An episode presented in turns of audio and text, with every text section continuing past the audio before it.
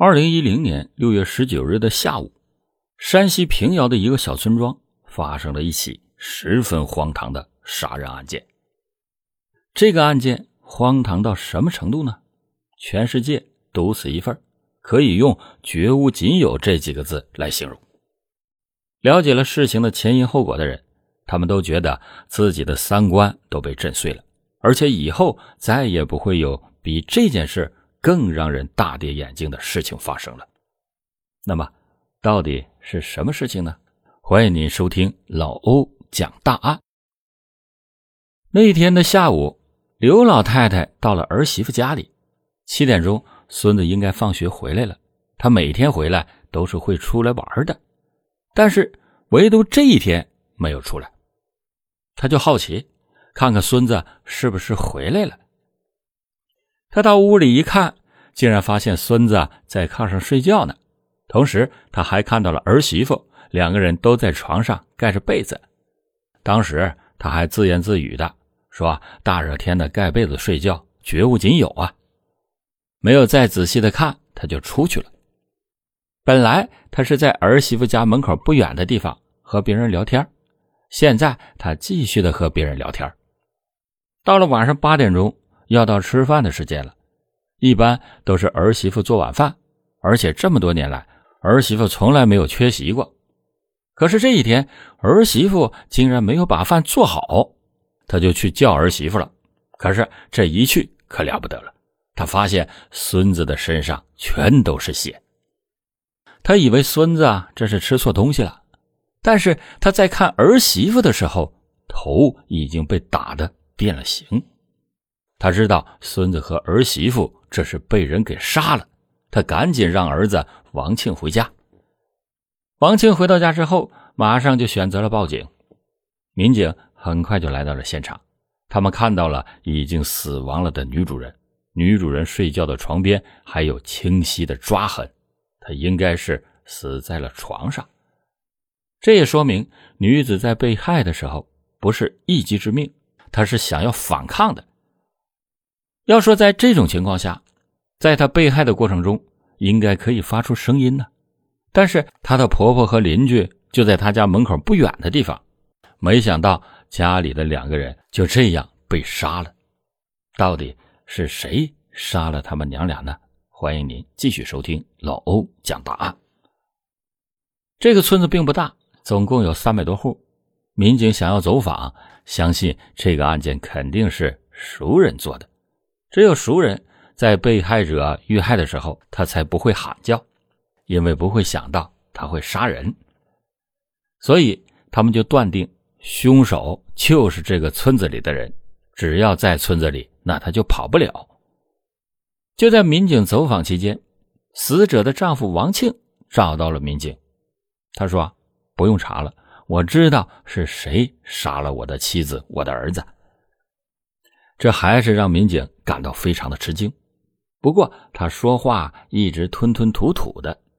他说：“杀死他妻子的人叫纪灵泉，是本村的村民，还是他最好的朋友。”让民警更意想不到的是，他还说：“妻子和儿子的惨死，我是有很大的责任的。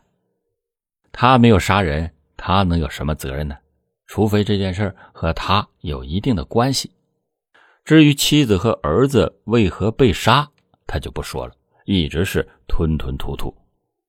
民警知道这件事肯定不简单，看来要想从王庆的嘴里得知真相，那是很难的了。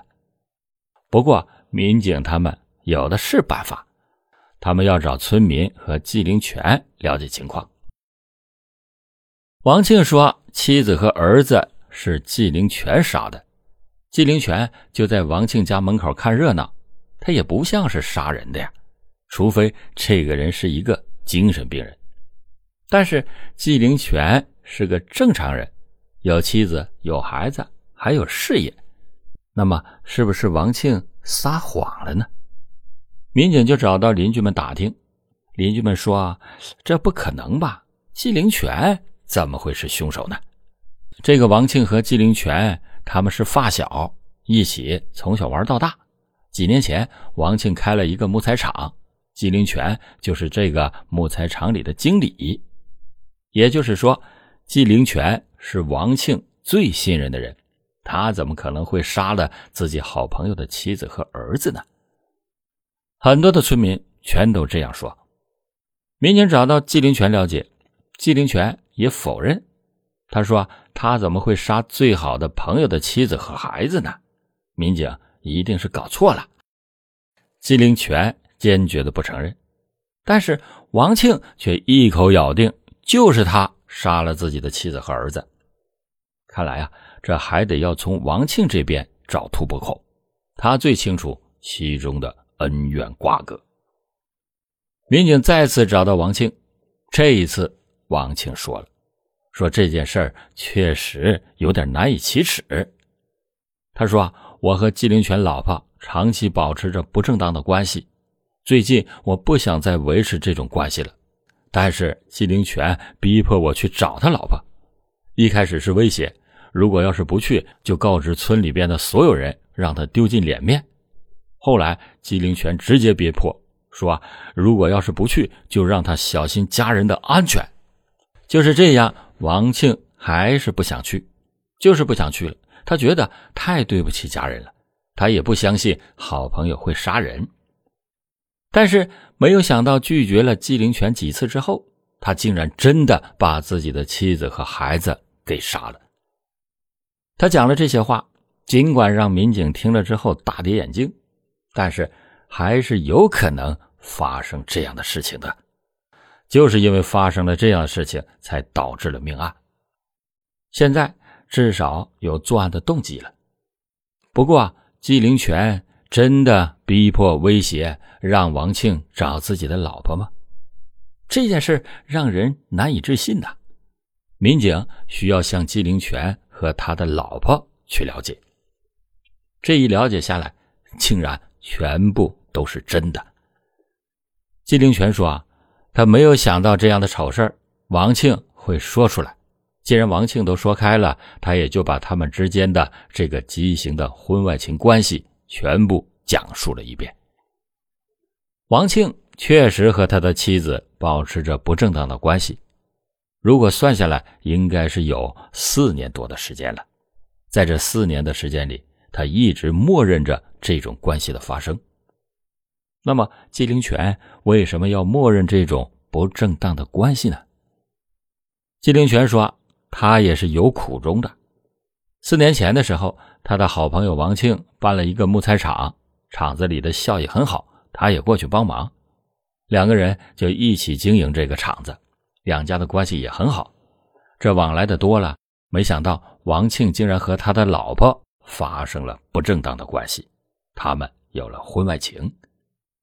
纪灵泉的老婆属于那种很漂亮的那种，他没有想到好哥们王庆会打自己妻子的主意。撞破了妻子和王庆的奸情，纪灵泉还是很生气的。但是他想到王庆对自己的好，他就没有找王庆算账，而是把妻子给殴打了一顿。让他没有想到的是，他的妻子竟然拿了一根绳子要上吊。看到妻子要上吊，这要出了人命啊！他赶紧就把妻子给救了下来。妻子当时没有死成。纪灵泉也不知道接下来该怎么办了。让他更想不到的是，他的妻子竟然三番五次的要上吊。很显然，他的妻子对他意见很大，不希望他干涉自己的私事他看到妻子这么刚烈，根本就说不得，他就直接给妻子道歉。他说：“都是他的错，如果不道歉，妻子肯定没完没了，还会自杀的。”那么纪灵泉为什么怕妻子死呢？因为他的妻子有一个哥哥，还有一个弟弟，这两个人可全都不是好惹的。如果被这两个舅子知道了的话，那还不把他给撕了呀？那惹不起，他就只能是讨好。所以结果也就是他只能讨好自己的妻子。他选择了妥协，可是怎么来讨好妻子呢？那就是。允许妻子和王庆发生关系，他不管了，王庆和他的妻子也就更加的疯狂了。其实，季灵泉的心里还是很不好受的，但是他也没办法。没过多久，他就突然想通了，他改变了自己当初的想法，他要在这方面报复妻子。既然你不怕丑，那我就给你添一把火，让这把火烧得更旺，大家都没羞没臊的，他呢也就不要脸了。他守着王庆和自己妻子的发生关系，而且他也要和他们俩在一起，也就是说，他们三个人竟然没羞没臊的在一起睡觉，他们也互相不嫌弃，这种关系维持了能有三年多。本来他们都已经。习以为常了，但是王庆有一天突然告诉纪灵泉，他想要退出，他有点累了，力不从心。再说孩子越来越大了，如果要被人知道了他们这种畸形的婚外情关系，那还要不要脸呢？王庆这时候要退出，那早干嘛去了？纪灵泉怎么可能放过他？现在他觉得这样。就是在报复自己的妻子，就是在报复王庆。王庆说不干就不干了，那可没门所以他就不让王庆离开，想走可就没有那么容易了。他就威胁王庆，想出各种办法来威胁。后来他就拿他家里的人来威胁，到了最后就是逼迫，用刀逼着他到自己家里和妻子发生关系。王庆很为难。遇到了这样的事情，也真是够倒霉的。他当时也不知道该怎么办好了。他能怎么办呢？他只好是让纪灵泉找不到自己。只要是找不到自己，那他就得逞不了了。没想到，就是这样一个馊主意。就在这种情况下，纪灵泉找不到王庆了，所以他只能选择报复王庆的妻子。你对我妻子这样。长达四年的不正当关系，说和我妻子断绝关系，那就断了，哪有那么容易？现在拍拍屁股想要走人，想要做一个好人，想要做一个正人君子，那怎么可能呢？找不到你，那我就杀了你的妻子。二零一零年六月十九日的下午，已经几天没有见到王庆的纪灵泉，他就偷偷的潜入到了王庆的家里。看到王庆是不是躲在家里不敢出来了？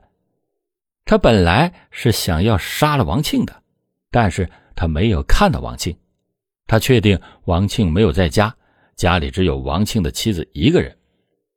他觉得自己不能白来。王庆的妻子当时在床上躺着，想要起身招待他的时候，没想到他却突然袭击，把王庆的妻子殴打在地上。当时他手里拿着钝器，王庆的妻子被打倒以后，想要喊叫，却被他捂住了嘴巴，他是直接被活活勒死的。他发不出来声音，脖子被勒住，嘴巴也被捂住，他就拼命的抓墙，所以才留下了抓痕。他被击打之后，又被勒断了气。试想，一个三十多岁的男人想要杀了他，那还是很容易的。王庆的老婆就死在了自家的床上。杀了王庆的妻子之后，他整理好了现场，想要离开的时候，正好王庆的儿子放学回来了。一不做二不休，他直接就把王庆九岁的儿子也当场干掉了。就这样，两个无关人员死于非命。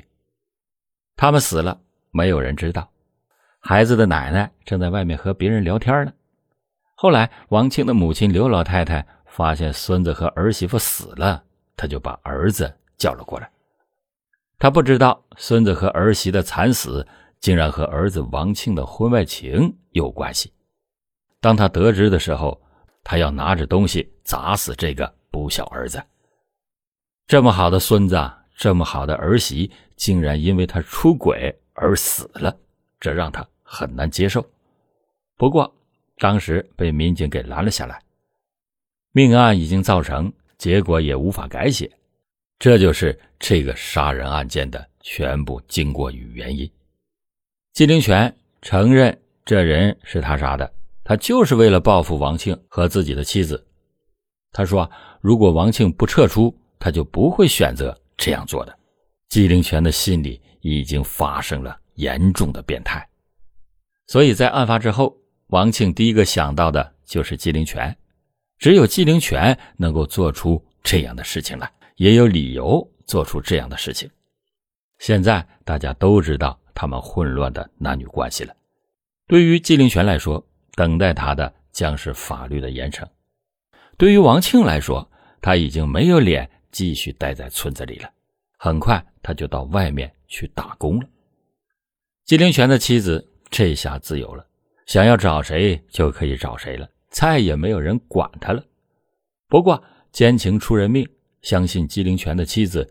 肯定也没有什么好的下场，这还有脸活着吗？这一次如果是上吊，也没有人拦着他了。